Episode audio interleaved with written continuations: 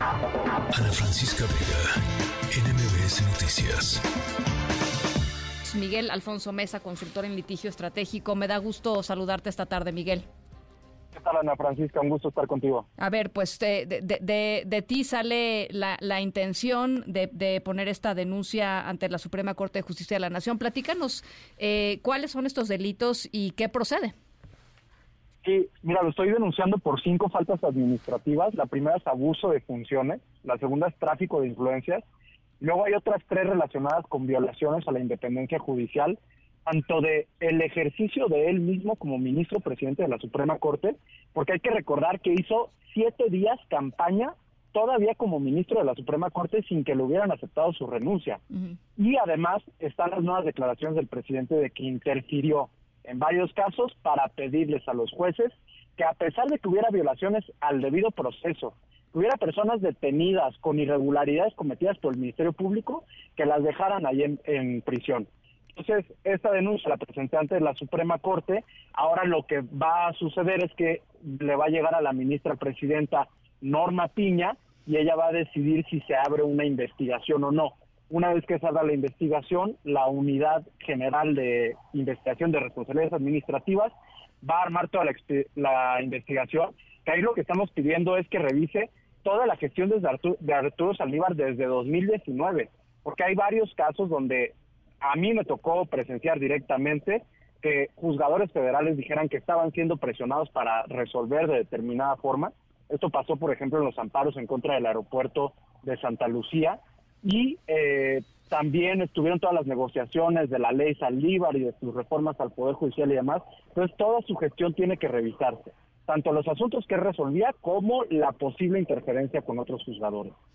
Ahora, em, hoy Arturo Saldívar, que es colaborador del espacio de Ciro Gómez Leiva y en Radio Fórmula, dijo que solamente iba a hablar en ese espacio, que es su espacio semanal, digamos, em, y, dijo que, no lo dijo así, no dijo que el presidente miente, pero, pero dijo que, que no, eh, que no, digamos, que él lo único que había hecho en algunos casos era eh, simple y sencillamente escuchar la posición del presidente López Obrador y que no actuó, digamos, facciosamente en, en, este sentido.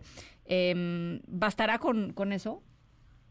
Bueno, no, pues tiene que investigarse, es una acusación muy seria, es una prueba que debe tomarse en cuenta que el presidente de la República diga que Arturo Saldívar hacía llamadas para pedirles a los jueces y además que estos jueces le hacían caso a lo que Arturo Saldívar les indicaba, cuando además no eran sus subordinados. El presidente de la Suprema Corte no es el jefe de ningún juez, todos los jueces son independientes e imparciales. Entonces lo que tiene que hacerse es una investigación donde se recaben testimonios de juzgadores y de magistrados, sobre todo de asuntos de altos intereses políticos para ver si hubo esta intervención de, de.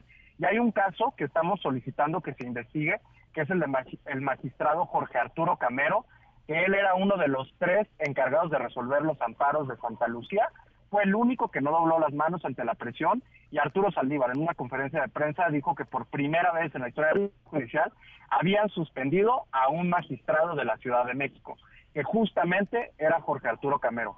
Unos meses después murió de cáncer y por cierto su familia denuncia que le, que le cancelaron su visa para que no pudiera eh, salir del país y que esto fue en parte lo que complicó su enfermedad y que además después de muerto concluyeron la investigación con que en realidad no habían encontrado nada. Ese es un caso bien puntual de presiones del poder al poder judicial realizadas por la gestión de Saldívar que deben revisar. Bueno, pues ahí está.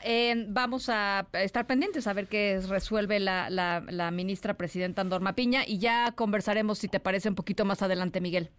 De acuerdo, Ana Francisca, estamos en contacto. Muchas gracias. Igualmente, Miguel Alfonso Mesa, consultor en litigio estratégico, que hoy fue a la Suprema Corte justamente a, pues, a poner la, la, la demanda de la que nos platicaba. Ana Francisca Vega, NMBS Noticias.